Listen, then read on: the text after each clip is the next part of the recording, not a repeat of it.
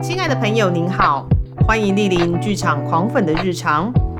本节目长约四十到六十分钟，可能会有中场休息。全程开放饮食，分享转贴。如有致赠花束的需求，请由前台人员为您转交，但依旧不知道在哪。节目即将开始，祝您有个愉快的收听时光。Hello，大家好，我是吉米布兰卡，我是凤君，我们是剧场狂粉的日常。凤君，你有在看宫斗剧吗？最近比较不常看。哎、你知道过年期间很疯狂哎、就是有《甄嬛传》好像二十四小时不间断连播，我觉得大家有点神经病了，不是重播很多次了吗？但就是中间的那些宫廷争斗戏嘛，让大家你知道看得心痒难耐啊，然后所以重看也会觉得非常的刺激。但是我觉得都差不多呢。真的吗？要被打，甄嬛你不要打我。对，我就看到脸书上好多人在追，然后说追到现在是谁正要陷害谁，或者是谁该怎么样了，所以正好看。好了，早年我会看宫斗剧啊。哦，那最近你就比较不看了。对啊，就觉得好像都差不多呢。还有一个就是我个人没有非常喜欢宫斗剧的原因是，就是他一直都把女人写的很邪恶，然后男人不知道在干嘛。男人就色啊，所以说脑不是啊，那个皇帝在旁边不知道干嘛，他完全没有调解能力耶。因为放到现在，放到现在也说得通啦。哈，好像也是。那我们今天要对啊，来讲这集会得罪很多人。对，而且今天要来讲这一出宫斗剧的是一个男性的导哎，演。对对对，对我错了，我错了。好，我们今天呢要来介绍一档演出，是北艺大戏剧学院的春季公演，叫做《生生》。生是深情的申，生是生日的生，生生。好了，那个大家去看一下我们的那个呃，就本集大纲就会知道是哪个生生了哈。好，那这一档演出呢，其实简单来说，它就是一档宫斗剧，但这样讲起来又太肤浅，对所以我们来找导演来跟我们讲。好，我们欢迎生生的导演宋厚宽。哎，好快。Hello，各位听众，大家好，我是生生的导演宋厚宽。嗨，大家好，耶欢迎你一年之后又来啦。耶、我又来了。对，好，那个后坤，如果大家熟悉的话，其实是台北海鸥剧场的那个导演。那他这一次跟北艺大合作，是的那要做《生生》这个版本啊，这个剧本。但在开始聊之前呢、我先问一下，为什么会北艺大会找你啊？哦，我想因为我一直是一个品学兼优的好孩子的关系。好会讲，对啊，因为哦，其实我也不是，其实我也真的不确定。大概这几年学校，因为学校每一个学期都会有做一个叫学期制作的这个东西，那基本上就是找学校的老师做导演，对学校的设计老师做设计，然后、哦呃廉价劳工不是免费劳工们 就是学生，然后以及演员也都是还学生学生小朋友们，然后一起来做这个戏。嗯，然后大概在两很久以前，两三年前，学校就突然来一通神秘的讯息，问我说：“对哎，你有没有兴趣来做我们就回母校做学制？”哦对我来讲，就是祖上积德。就我自己当然其实很高兴啦，就是觉得嗯哎、就学校就是终于找我，终于把我找回来了，终于想起还有一个优良的学生在外面游荡了这几年，这样。所以之后就有一个认证，就是后宽其实是北艺大戏剧系，就是认证的优良校友，对因为，他导过，在帮忙北医大导过戏。所以现在北医大应该会有个就是 list，就是把过往几届的优良校友先列在一个名单上，哦、OK OK，然后就轮流找他们这样。其实这样，其实这样也好啦，因为我知道北艺大之前的戏剧制作的确，他都会是找校内的老师嗯轮流。嗯嗯，但你知道这样轮一轮，可能你知道一北一大戏剧学院一年有至少老师做的好像有两档吧。对那其实如果系上老师假设十个，五年就轮完嘞、对，对啊，所以要校友回来轮。会职业倦怠的。对，大家都会啊，天哪，好累哦，我都快退休了，这样啊，找年轻一辈来吧，大概大概是这种心情吧。哦我们应该有个更深度的啊、就是让对学弟妹们可以看着这些优秀的学长姐的背影，我 会讲哦，对，然后毕业之后讲哦可以往剧场的领域更发扬光大。那个沧桑的背影，好狗以后不要加入这个地方了。好，OK，所以这一次后宽是跟北艺大合作，但其实我们看到这档深深的演出，在真的开始聊深深之前，我觉得要先找讲一个人，嗯。因为这档演出它挂了一个名字是姚一伟老师的一百周年名单，嗯，这个名字很常听到。对，常在哪里听到？就是戏剧，比如说我们在看戏的时候，常常会说啊，这是师承姚一伟老师，是姚一伟老师的剧本，或者是嗯。姚一伟老师他做了些什么事情，但是他到底是谁呀、哦，我要正襟危坐，正襟危坐，好吧？我要我要我要我要树立我的脊椎。姚老师是我们学校的国立艺术学院的创校的老师。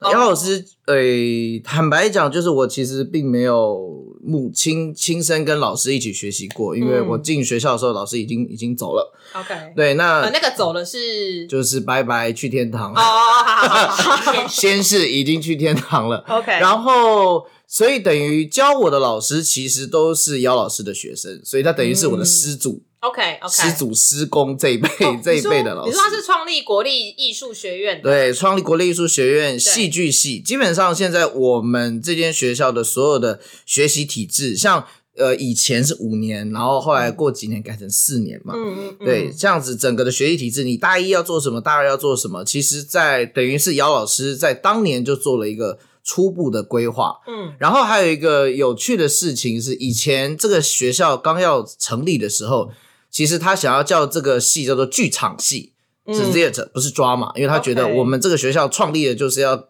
做一群就是真正会会弄灯光、会弄舞台的，而不是真正，而不是只是在理论上或者是文本上面的创作的。嗯可是那个时候教育部的就是某一些高层就说哪有什么剧场戏就叫戏剧系吧，所以只好改叫戏剧系。可是从从这个命名这件事情，其实就已经很清楚的知道姚老师想要做这间学校的目标是什么，就是嗯让真的有一群就是有一群精英们，或者是一群呃要讲精英好像有点自豪啊，不会不会，反正就是呃，让台湾有一群真正能够做剧场的人出来。所以其嗯实台湾剧场现在。呃，从艺术学院成立到现在，其实三十年吧，我自己都忘记了，对，嗯三四十啊，好像四十年了，已经四十年了，就是等于一步又一步，一代又一代的创造出就是为剧场卖肝的人。对 OK，国立艺术学院，其实后来就是改制跟改名，就是现在的就台北北艺艺术大学学。对，那其实姚一伟老师他很重要的还有一个原呃，大家其实如果你看到某一栋建筑物以他为名，或是某一栋剧场以他为名，就表示这个人很重要。嘿那在北艺大里面就有一个姚一伟剧场，嗯嗯，对对对，哦。然后还有一个很有趣的是，我自己觉得他很很，我觉得我有点感觉到不可思议的，就是他嗯。其实跟你们一样，就是他其实年轻的时候不，他不是做剧场的耶，我知道。他是搞银行的。哦，所以我以后也可以有一个剧场叫做吉米布兰卡剧 你。可以哦，我觉得两位都可以哦。就是他其实戏剧一直是他的个人的私下的兴趣跟嗜好，然后他喜欢读书，然后我在想，可能因为 因为以前真的没有什么娱乐吧，但他真的很喜欢读书，而且他读的书都是很硬的书，关于美学的，关于戏剧原理的，然后他自己其实很喜欢做创作跟写作，他年轻的时候就有开始写剧本，然后。其实他一直到一九九二年，差不多他过世前五年都还有新作出来。他一辈子写了十四个剧本。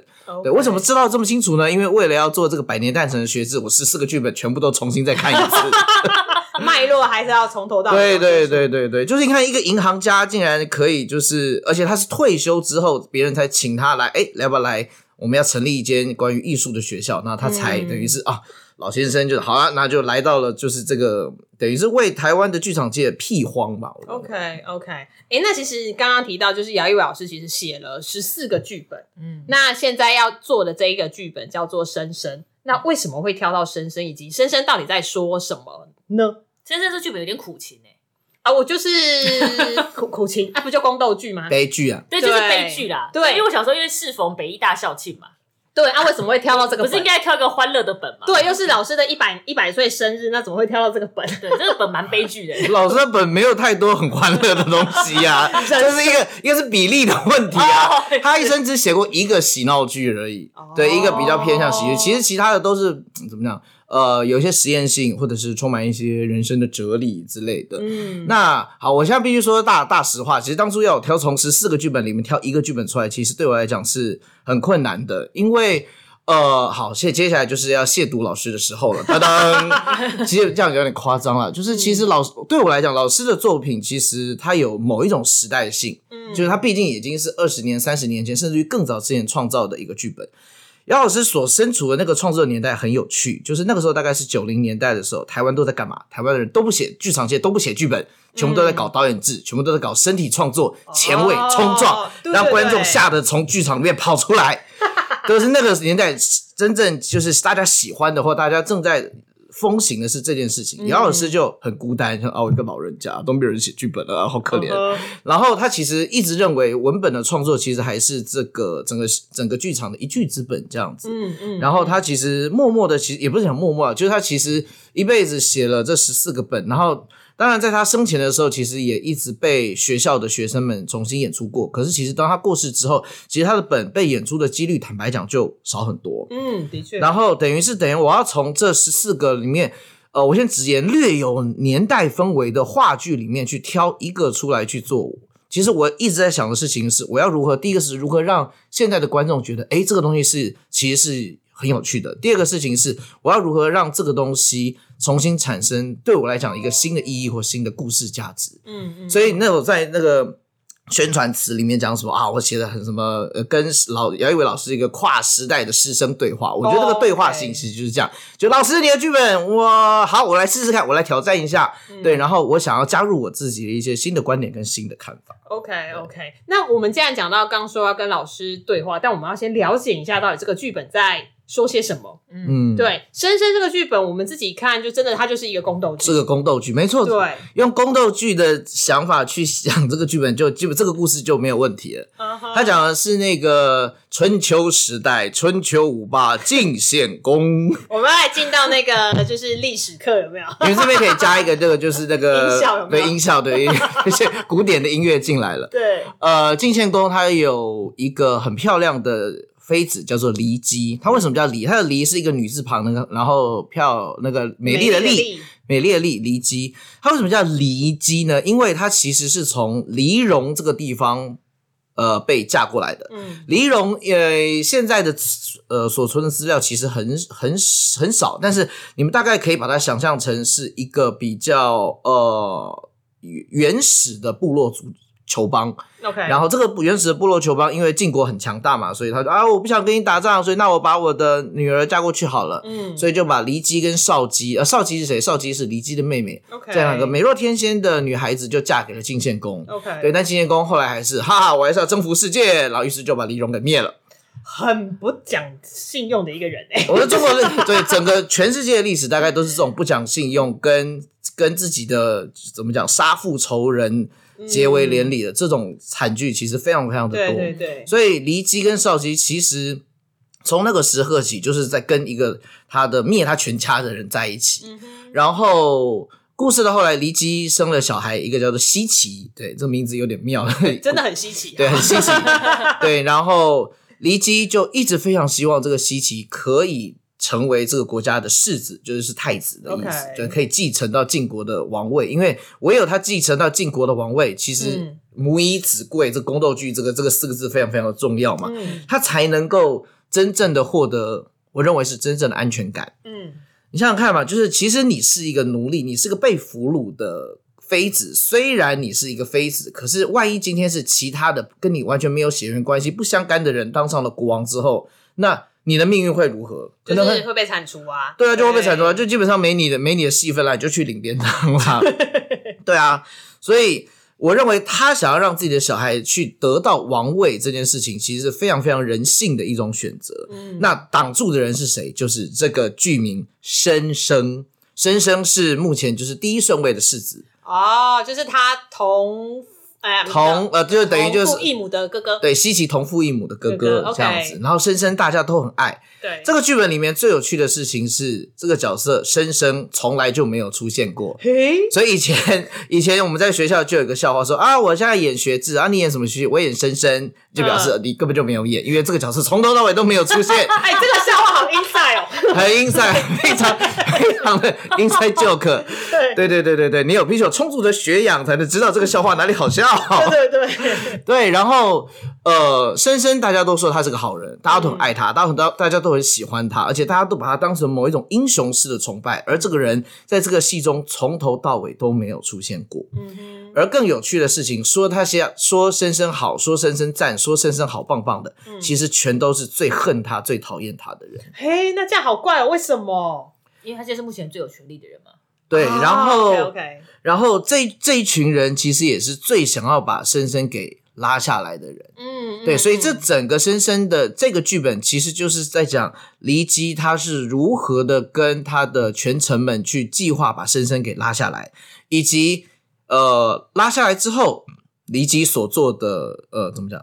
黎基拉下来之后，他自己的心理的变化，就是他其实拉下来之后，他其实并没有感到快乐，OK，他反而感到很强大的罪恶感，甚至于他甚至于已经想办法把自己的西岐真的推上位了，把自己的小孩推到王位了之后，可是没有想到，其实很快的五年之后，呃，深深的余党就再度的反扑，把他的小孩杀掉。哦 OK，，对，然后他又把自己妹妹少吉的小孩卓子再推上去，嗯，然后很快的又被杀掉，最后两个人就疯掉了，然后女人就疯掉了。好可怜，我觉得就是一个很悲剧的剧本啊。就是不断的，就是如果是宫斗剧的话，我们一定会觉得呀，终于我的主角就是终于把坏女人赏了他一巴掌了，大快人心呐、或者他终于对对对呃得到了王位，应该会觉得很爽快。可是姚老师不会让我们觉得爽快，嗯嗯，他就是其实得到了之后，其实这个负面感很快的就来了。OK，人类就是一个犯贱的生物啊，真的 不停的真在复仇来复仇去。对对对，而且这样听起来啊，虽然说剧名叫深深，但是因为这个人一直没有出现过，其实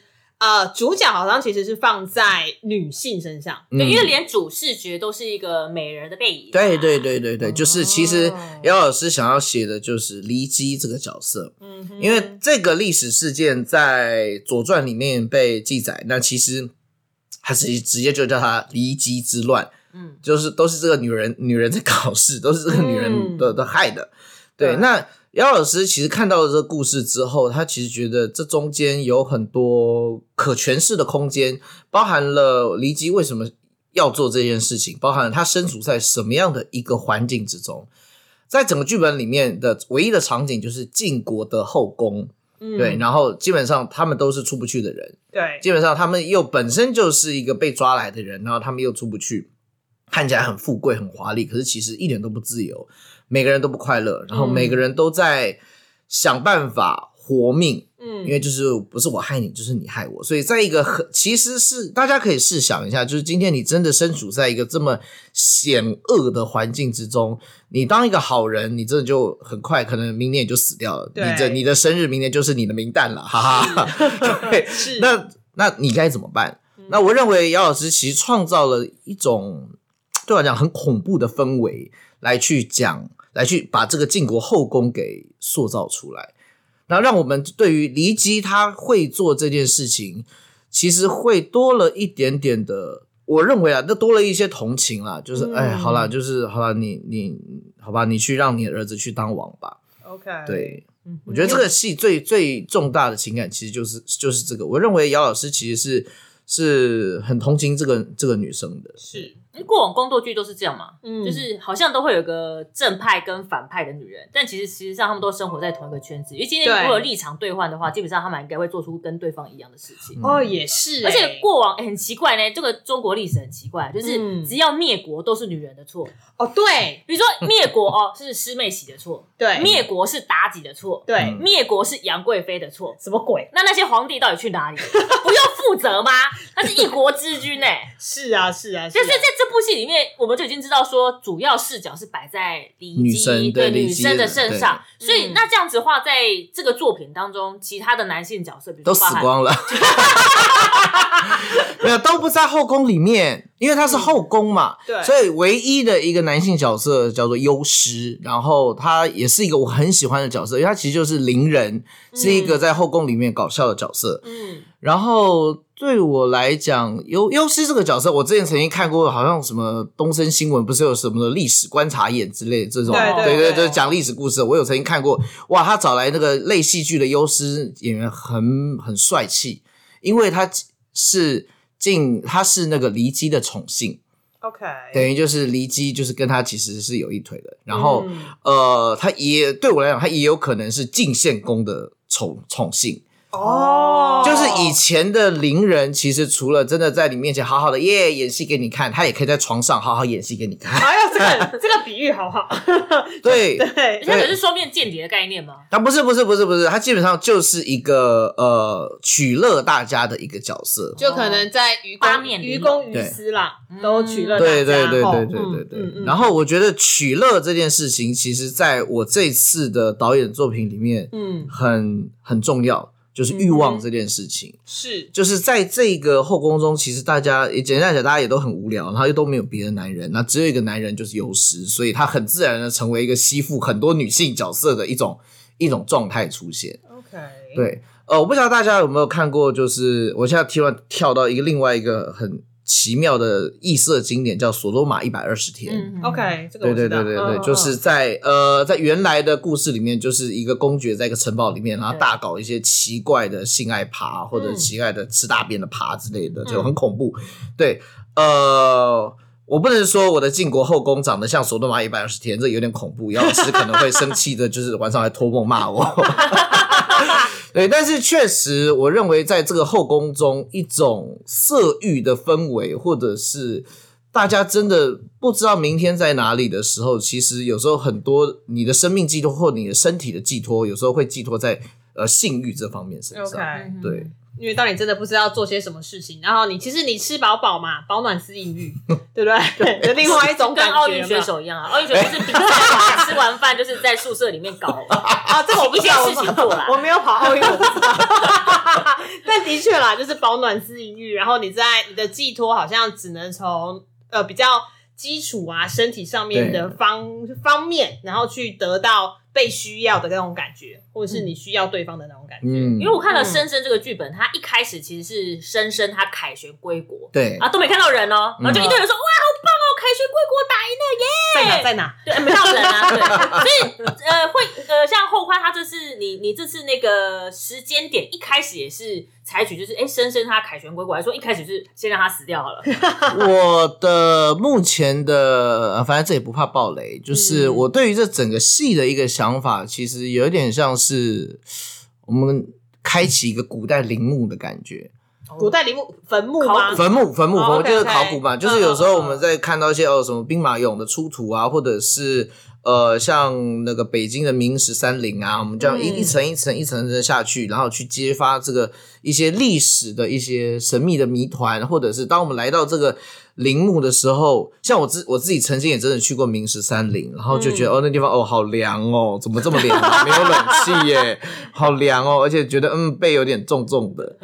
这个戏的这样子的这个感觉，其实跟我在看《深深》的感觉的时候很像。嗯，整个戏都是一种哦，好凉哦，或者是很滞闷，然后很每个人都不知道无路可出的感觉，然后大家都、哦、怎么办？我到底要该怎么办？我好，虽然我知道害人好了，后我只好找优师做爱好了，大概就是这样子。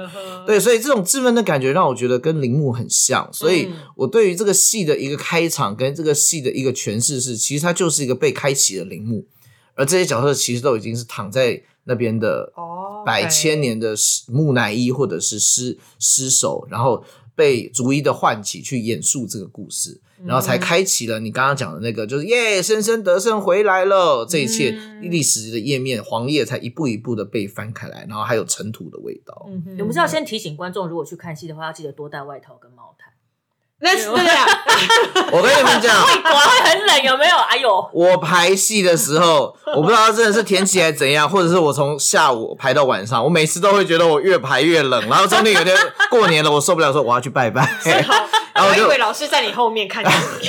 哎，对，我在姚一伟我在姚一伟剧场的排练场里面，就是一直在乱搞老师的戏。我每次在排练的时候，都跟学员说：“嗯，姚老师应该不会生气吧？啊，算了，无所谓。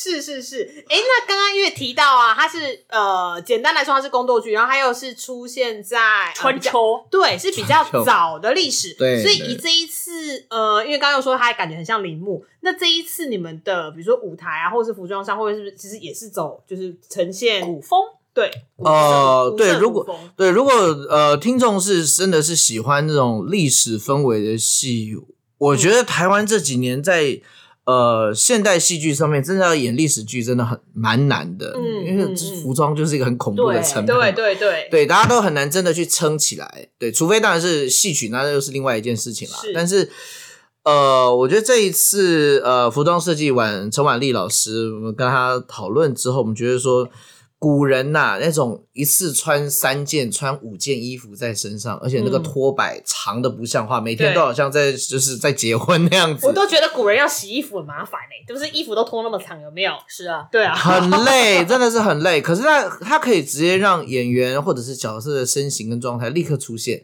你穿那个衣服你就不能乱动嘛，你哎穿那个衣服你连八股都不行。是我们就就真的呃离机少机，我们就穿了代牌服装，然后在在排练场里面排练，真的就发现，哎、天哪！本来可以前进后退，你可以跳恰恰的，你 穿了那个衣服，你只能前进前进再前进，你要倒退，你就必须像是卡车一样一个回转，因为那个拖摆非常长。可是其实那个演员的身形姿态跟那个角色的状态，其实很快的就可以出现。那我觉得，呃，以历史氛围来讲，就是我觉得服装其实也在讲他的角色故事。是嗯对对对对，所以这次的我认为历史氛围是还蛮强大的，而我们的主舞台，我们的舞台其实就是一个。怎么讲呢？那个有点像是那种考古或者是挖掘的现场，它是一层一层往下延伸的感觉的。哦对，然后都是黄土的状态。嗯哼对，就是我们就是一个等于在陵墓中发生的一个宫斗剧，嗯希希腊悲剧式的宫宫斗斗剧。那有可以稍微透露，比如说观众可能会坐在舞台的四周，还是比如说某两面而已嘛？嗯哦，因为它是怎么讲？它是传传，我认为我先把它定位为就是话剧，大家现在对嗯就是话剧，然后所以基本上我们在呃观看的时候，其实还是就是很传统的镜框式的舞台。嗯是然后甚至于我最近在排的时候，我还想说，它既然是话剧，而且它是分四幕，一幕一幕的，我要不要干脆更传统，就是每一幕结束我就落大幕？哦，OK，你看这种的古典滋味，全新享受。多久没有在每一幕落大幕了？以为在看歌剧这样子。我想说，我们来试试看吧。对，嗯因为我我之前想说，古装剧好像都觉得，如果要服装要嗯。很完全正式的话，那个好像舞台场地要很大，因为演员就像呃后官说嘛，不能八股嘛，对所以他每次前进，然后如果他要到另外一个方向的话，他两段是左转、欸，对对对对。对，是不是？真的真的都要每次都要指挥交。通，对对，而且如果有人踩到他的那个后摆，基本上演员就死定了，就对会被绊倒。是的，是的，对，会会会没有办法。那像那在灯光跟音乐上面也会就是营造那样子的氛围，对不对？对对对对对，就是像这次音乐，我们请呃，我之前有工作过的蔡蔡志香蔡老师，就是我们想要用就是古代的一些乐器，比如说钟啊、磬啊，去营造那个古典的古典的氛围。然后在灯光上面是简简丽人老师的的设计，然后呃，像他有一幕里面，他第二幕一开始就说啊，好黑的夜的，在这个夜晚里面没有星星，没有月亮，然后我就希望说，哎，大家好像是持着烛火或者是灯笼进场的状态。那因为是古代陵墓嘛，所以其实一切都会非常的幽暗，然后甚至于有点看不清的一种一种情形。那其实我们也在极力的塑造一种，你看古古古代人其实也没有没有灯嘛，所以他的夜比现在真的是黑黑很多，对对是很深的很深的在黑夜。那所以其实，在灯光跟音乐上面，其实我们也在塑造一个那个年代的某一种氛围。对，不过我觉得姚老师的语言其实是蛮现代的。嗯哼，对对对，这是一个有一点有趣的落差。嗯对，你要很暗才可以暗杀人啊！哎，好了，要这样我在看宫斗剧的时候都这样啊，都在暗明蒙的时候嘛。然后把客厅的灯关掉才可以然后好好看。他只要吹一口气就暗啦。嗯哦，对耶，那你像现在手机拿出来又很亮，就不能杀人嘛？也是，哎、其实我记得那时候在看剧本的时候，后冠就是把其中，呃，我不知道这是后冠的安排，还是说是剧本里面的安排，好像说其中那个离姬其实它是对世子，哦，不是离姬，是少姬，少姬姬，是少姬。对对是只是有一些些额外的情愫吗？嘿，这个是我在这一次的一个算是一个比较跟剧本不太一样的安排。你有先去宝播问过姚老师吗？我不要啦，我一保不会，万一全部都我不会又糗不会又怎么办啊？我就不用做戏啦。对，我做完再问他好不好？你满意吗？这是指少姬对深深有一点点可能暧昧的情愫在这样子。哦，OK 对对，那个，但那个其实是怎么讲？一咪咪一咪咪的，就是嗯他从来这个深深这个角色，既然从来都没有出现过，然后。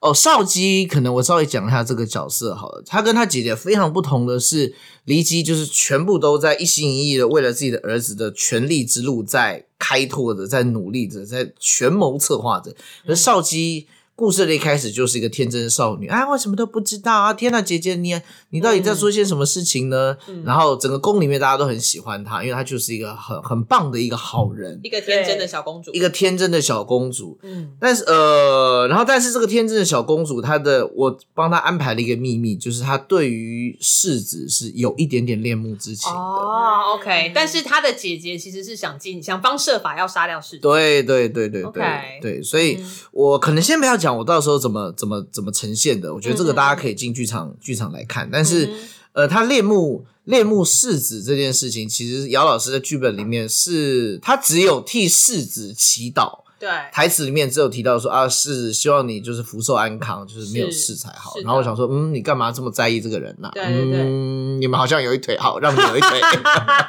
大概是这种草率的决定。是。所以在作品中，这这对姐妹发就是离 姬姐妹发对。哎对对，离姬跟少姬就是对手戏，因为好好像因为他们好像各自有自己的那个内心的故事，还有内心自己的，比如说离姬就在想说我要怎么害人嘛，对。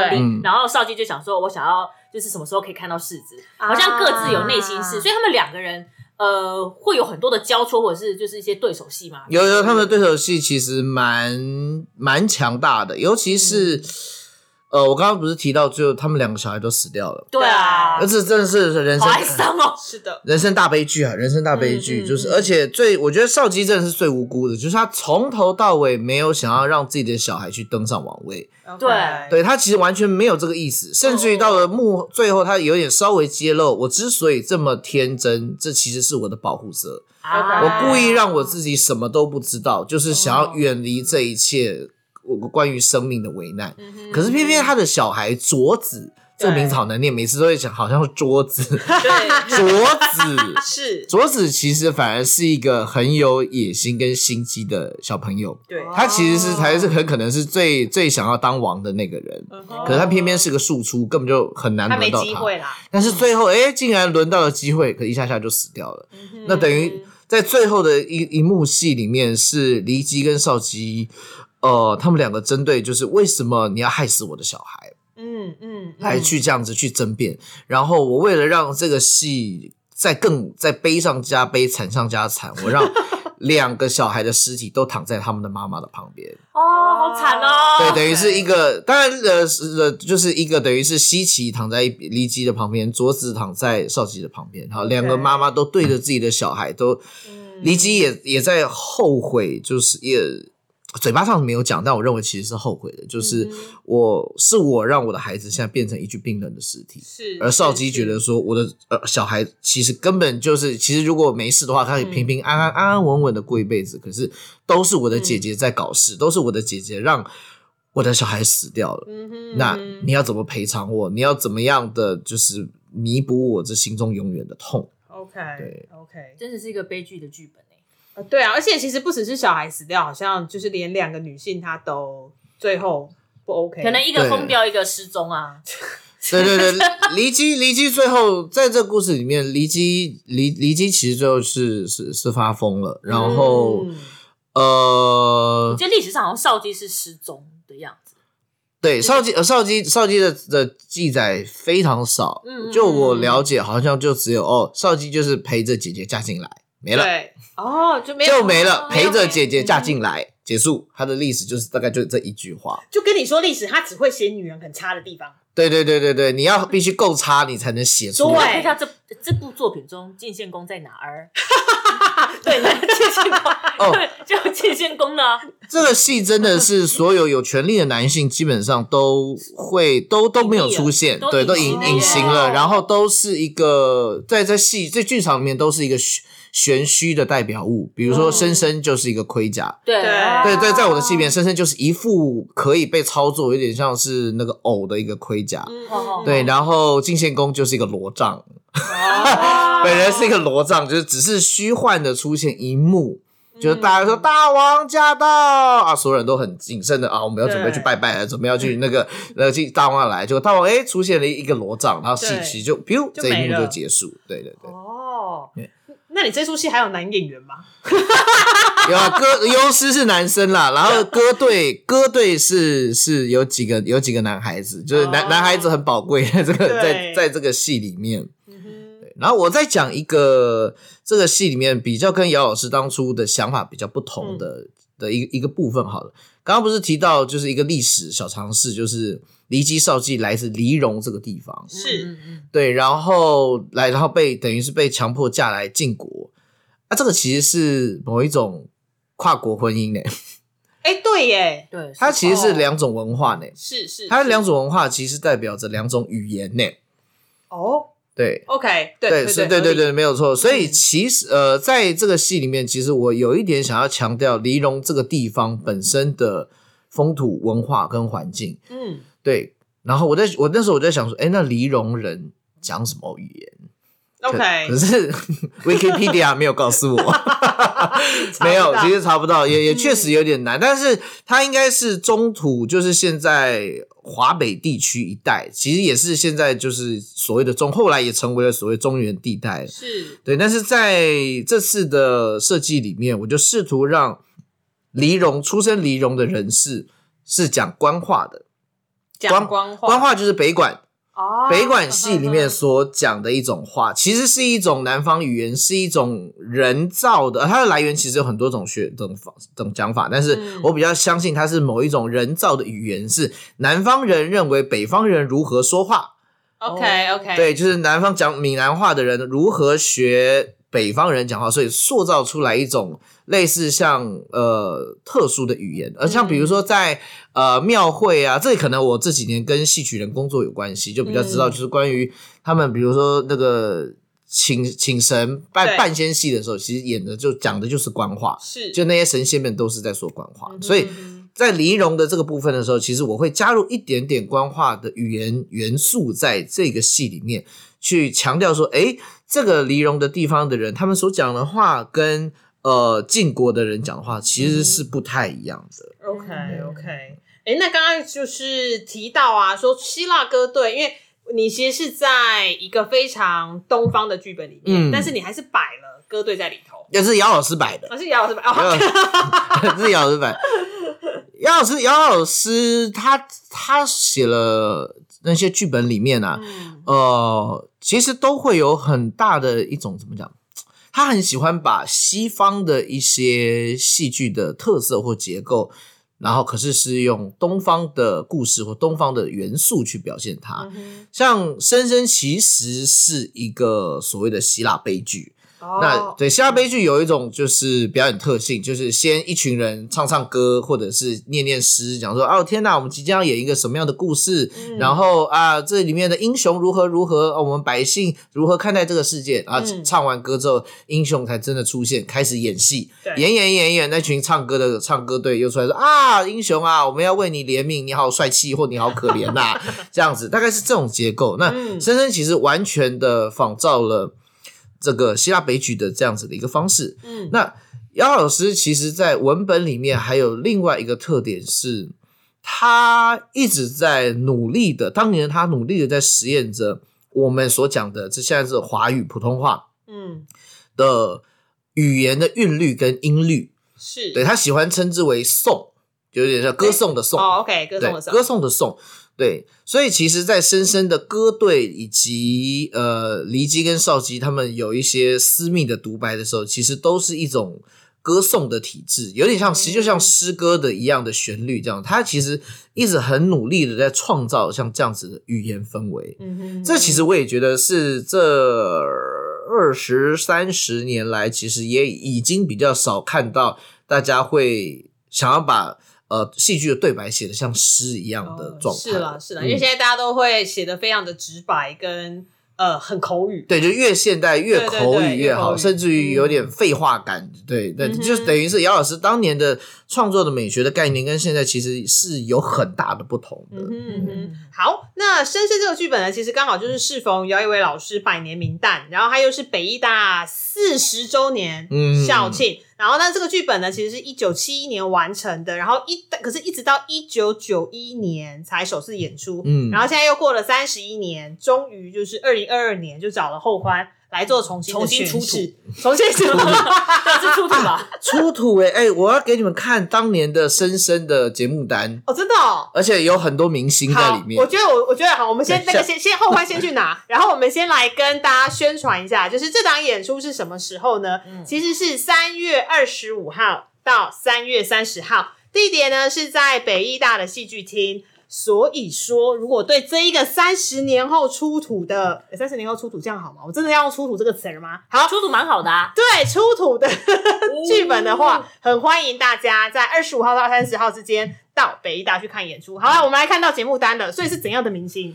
很呃，很厉害耶，很厉害，非常厉害很。厉害耶。这是呃，这个刚刚说的是，一九九二九九一年，就是他的首演的时候的对离机是呃吴倩莲小姐演出离机等，一下，吴吴倩莲是那个吴倩莲吗？就是那个吴倩莲。Oh my goodness！对他那个时候已经跟刘德华演过电影了，哇哦，好厉！害哟。对，啊就是当年，而且其实你们看，好像那个粉红猪钟欣凌好像也在里面，OK，就是也是演当时的歌队，就是看，哎、天啊，这个这一票就是演员表，就也好多现在其实已经在线上的大哥大姐，OK，非常好老豪华。师们。就是当年的歌舞歌舞呃歌队中有一位是现在的金马金钟影后，对，哎，那个可以翻到那个可以看一下看看看有谁好好？看看有我们来看一下哈。好，除了刚刚说的黎姬是吴倩莲之外呢，我讲一下好，你们找一下，就是哎，我真的看到钟欣凌哎，对啊，对啊，对啊，队。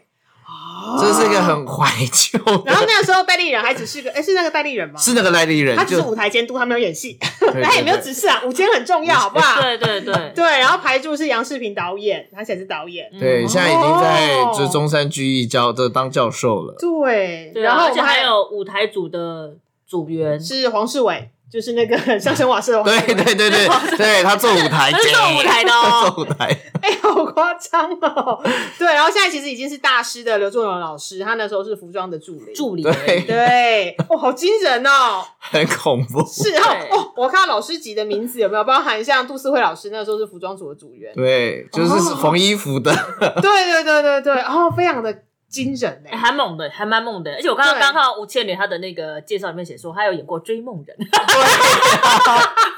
跟刘德华有演出《追梦人》。有有传闻传说，这这就是学校的校级传说了，就是哦传说那时候那个吴倩莲学姐，她开牌的第一天，她就已经把台词都背好了。就是已经丢本了，就哦对对了。对对对对，就是展现他非常专业的状态。我不晓得吴倩莲就学姐有没有办法听到这个 podcast，也希望你们底下留言一下，告诉我们当初到底我想到底是不是真的是。牵线各种间接性的 at。